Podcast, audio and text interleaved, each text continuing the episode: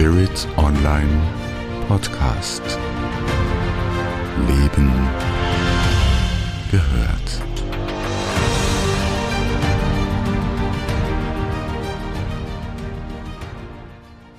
Wie erging es Ihnen seit Februar 2022? Waren Sie schockiert über die Dinge, die sich im Außen abspielten und nach wie vor abspielen? Dachten Sie, wie viele, ein Krieg kommt nicht mehr wieder so nahe bei uns? Oder gehören Sie zu jenen, die erkannten, worum es in der Tiefe geht und ging? Herzlich willkommen zu dieser Podcast-Episode bei Spirit Online mit dem Titel Geburt eines neuen Zeitalters. Mein Name ist Andrea Riemer. Ich teile mit Ihnen meine Gedanken zu den aktuellen Geschehnissen aus einer übergeordneten und energetischen Perspektive. Die politische Kleintaktik, die finden Sie hier nicht. Mir geht es um das Verständlichmachen dessen, was geschieht, um eine Möglichkeit der Einordnung für Sie. Es geht mir weder um Politik noch um Wahrheit. Es geht mir um eine Betrachtung aus höherer Ebene. Dann erkennt man, was Sache in der Tiefe ist. Ich lade Sie daher ein, mit mir in die Adlerperspektive zu gehen. Von oben sieht man besser und mehr. Vor allem erkennt man Zusammenhänge. Und wenn Sie alles in die großen Zyklen und Rhythmen einbinden, in denen wir als Einzelner und als Menschheit leben, auch wenn wir uns dessen nicht bewusst sind, dann sehen Sie, wir sind bereits in einem neuen Zeitalter angekommen. Das bedeutet, man mag zwar von der Zeitenwende im Alltagsgeschäft sprechen und schreiben, doch als Kollektiv und aus höherer Ebene haben wir den Kipppunkt, der ein Zeitfenster ist, längst überschritten. Nicht zu wissen bedeutet nicht, dass es nicht schon längst geschehen ist. Diese Episode will ich nutzen, um einige Fragen zu thematisieren, die Ihnen als Hörerin und Hörer eine leichtere Einordnung dessen ermöglichen, was Sie im Ticker von Online-Magazinen, TV-Stationen und Twitter und anderen sozialen Medien lesen können. Machen Sie mit mir gemeinsam den Schritt zurück von einem äußerst komplexen Bild. Ich betone hier nochmals, es geht nicht um die Wahrheit, sondern es geht um einen Perspektivwechsel. Zuallererst habe ich folgende Annahme. Wir sind bereits mitten in der Geburt des neuen Zeitalters. Wir sind mitten in einem paradigmatischen Shift. Unsere Weltsicht ist mitten in einer gravierenden Veränderung. Und das ist ein Prozess, der über Monate und Jahre geht. Das ist wichtig. Wir reden nicht über Tage und über Punkte. Selbst wenn ich von einem Kipppunkt vorhin sprach, es sind Zeitfenster, über die wir sprechen. Das bislang Undenkbare ist auf einmal denkbar. Es muss denkbar sein, auch wenn es vielen nicht schmeckt.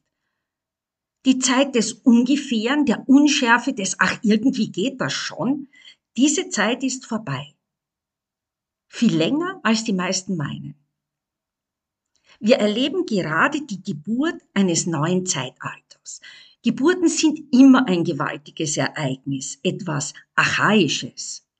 Sie führen an jegliche Form von Grenzen.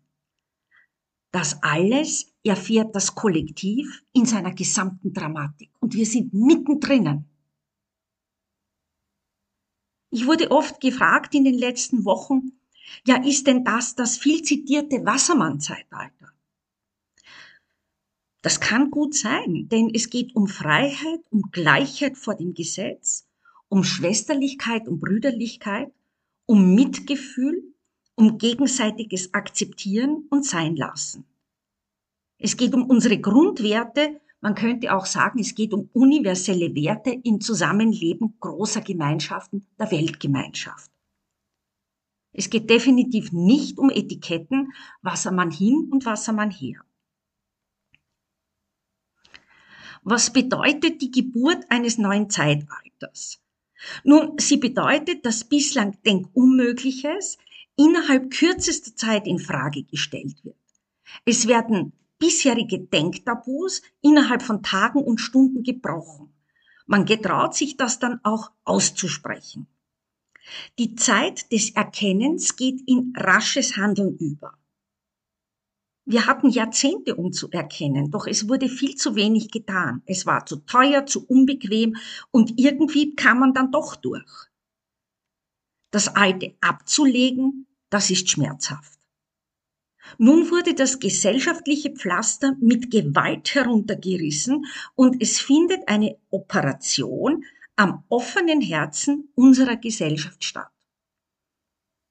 Ich wähle ganz bewusst so drastische Bilder, um Ihnen deutlich zu machen, es geht wahrlich ums Ganze für uns. Ein Verstecken hinter Neutralität und Passivität, hinter der Beobachtung und einem Last-Minute-Taktieren, das geht definitiv nicht mehr. Das ist zu Ende. Auch zu hoffen, dass unter Anführungsstrichen die anderen für einen da sind und einen schützen, das ist der berühmte Griff ins Leere. Nun fragen Sie sich völlig zu Recht, warum braucht es diese Extreme, dieses unglaubliche Leid, um vom Erkennen ins Handeln zu kommen? Da gibt es einen Begriff, der Ihnen sicher vertraut ist, die gute alte Komfortzone. Das heißt, es braucht ein Übermaß an Schmerz, damit der Mensch handelt, vor allem wenn es um Grundlegendes geht. Ich nehme mich da auch nicht aus. Ich bin da auch nicht äh, sehr viel anders als viele andere. Weil wir es uns in unserer Bequemlichkeit gemütlich gemacht haben, wir haben wenig Kriegserfahrung, wenig Leiterfahrung, bald 80 Jahre Frieden, vor allem in Mitteleuropa. Dann die Geschichte der Einheit, der Neutralität, wenn auch mit Augenzwinkern, die guten Geschäfte, der finanzielle Reichtum unter dem Deckmantel der Diskretion, das alles sind keine Motivatoren, um zeitgerecht zu handeln. Fahren auf Sicht? Das geht jetzt nicht mehr. Es gibt keine bekannte Sicht mehr, außer Sie wollen in der Illusion bleiben. Warum darf nicht sein, was nicht sein kann? Weil der Mensch sehr oft ein Gewohnheitstier ist, der schnell überfordert ist. Ich meine, dass Politikerinnen und Politiker den Menschen viel zu wenig zutrauen. Und ich erinnere mich an meine Zeit in der Politikberatung. Da gab es Denktabus, da gab es Sprechverbote, da durfte man bestimmte Dinge selbst in der innersten Runde nicht ansprechen, auch wenn man es ansprechen hätte müssen. Ja? Ich habe da oft Sätze gehört wie, das kann man den Menschen eben nicht zumuten.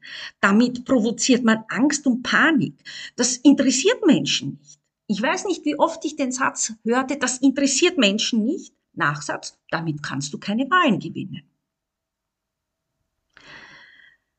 Was meine ich mit all dem, was ich bislang sagte? Wenn es eng wird, gibt es eben nur ganz, ganz wenige, die bereit sind, voranzugehen. Das gilt im Einzelnen genauso wie im Kollektiv.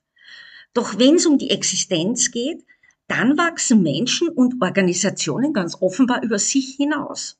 Sie sind zu Dingen bereit, die sie vielleicht vorher schon erkannt hatten, und sie werden auf einmal mutig in einer Art, die alles bisherige übersteigt.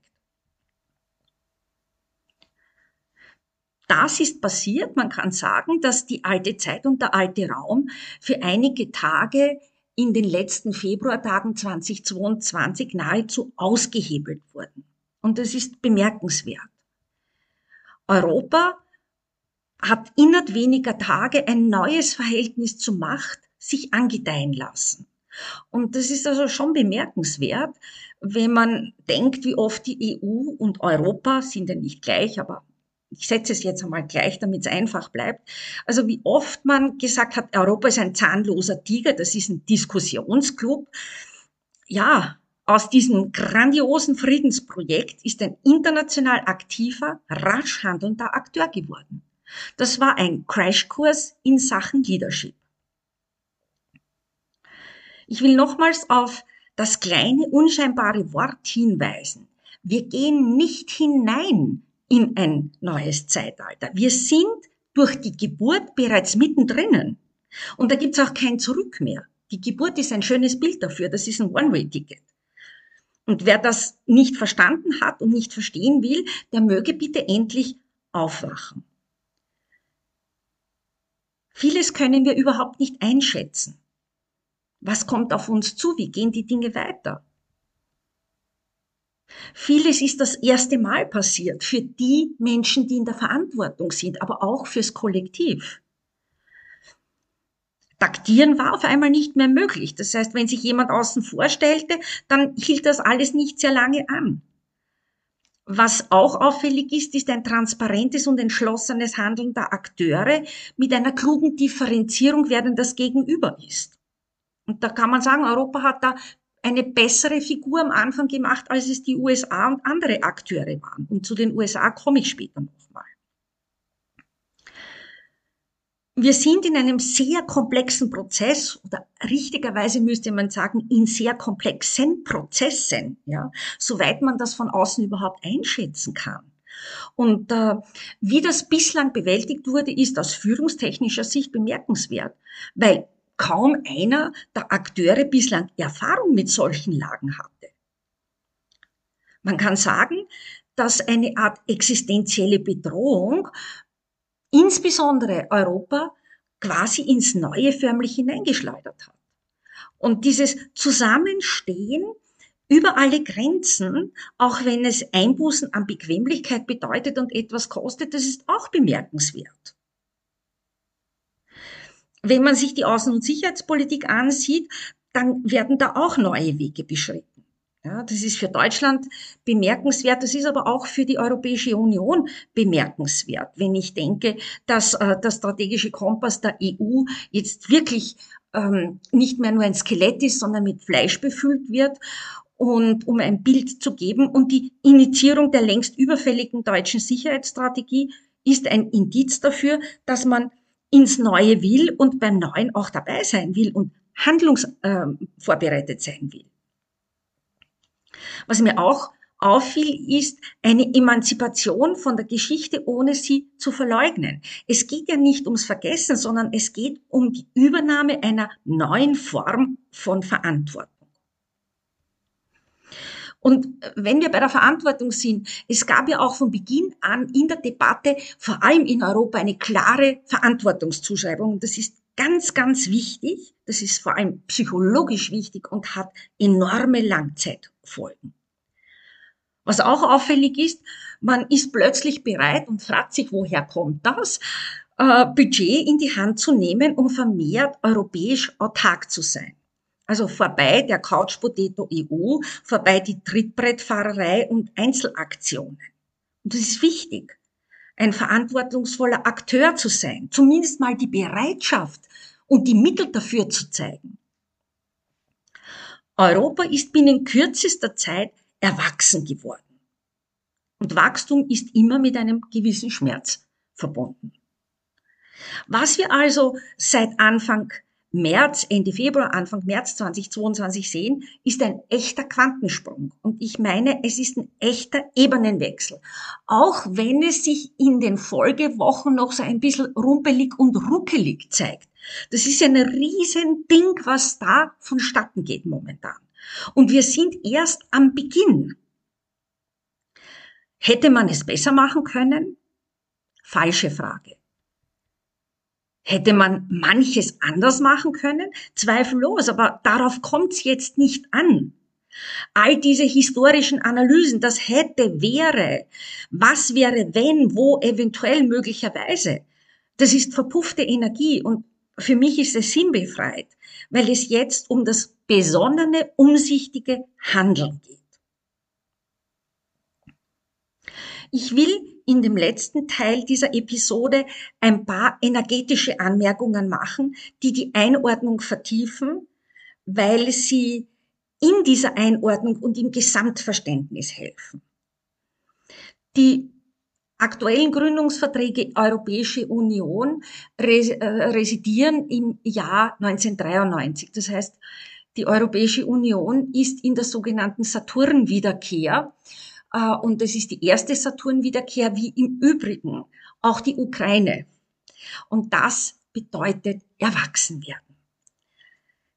Wir haben eine ganz gewaltige Energiekonstellation. Das ist der sogenannte Pluto Return der USA. Das heißt, nach 246 Jahren kommt der laufende Pluto genau auf den Punkt des Geburtsplutos der USA wieder hin. Und das war am 20.02.2022 das erste von dreimal. Viele haben gefragt, wie deutet man das? Wie zeigt sich das? Und ich deute das in einer vielleicht bisschen anderen Art als manche Kolleginnen und Kollegen. Energetisch ist das, was sich im sogenannten Osten ereignet, auch eine Art Spiegelung des Pluto-Return der USA. Und bei Pluto geht es immer um die bedingungslose Transformation, die oft auch erzwungen ist und der man sich nicht entziehen kann.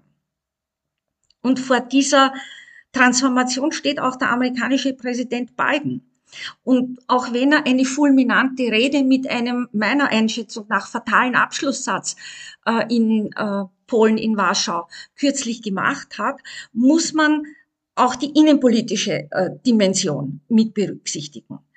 Äh, denn alles, was der Präsident tut, gemäß der Verfassung, muss auch durch den Kongress.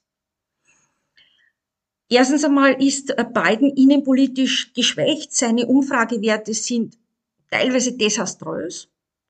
Er wird als alters- und führungsschwach kritisiert. Wir nehmen ihn anders wahr in Europa.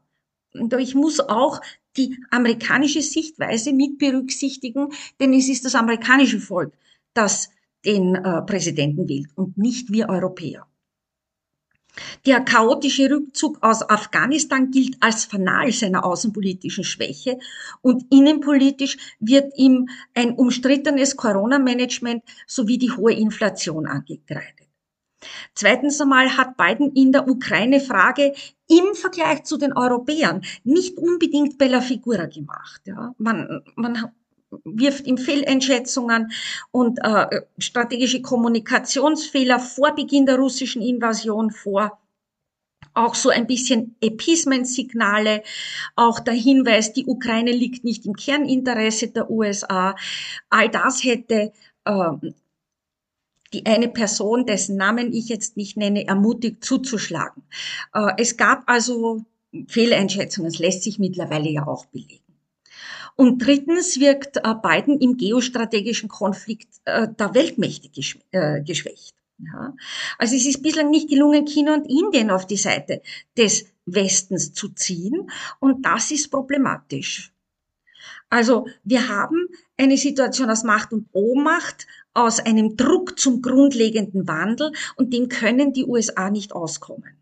Das heißt, beim ersten Mal hat man gespiegelt, doch im Sommer und Ende 22 gibt es nochmals diese Jahrhundertbegegnung im Pluto-Return der USA. Und da geht es erfahrungsgemäß so richtig zur Sache. Wie sich das äußern wird, wir können es bestenfalls erahnen, wir wissen es nicht.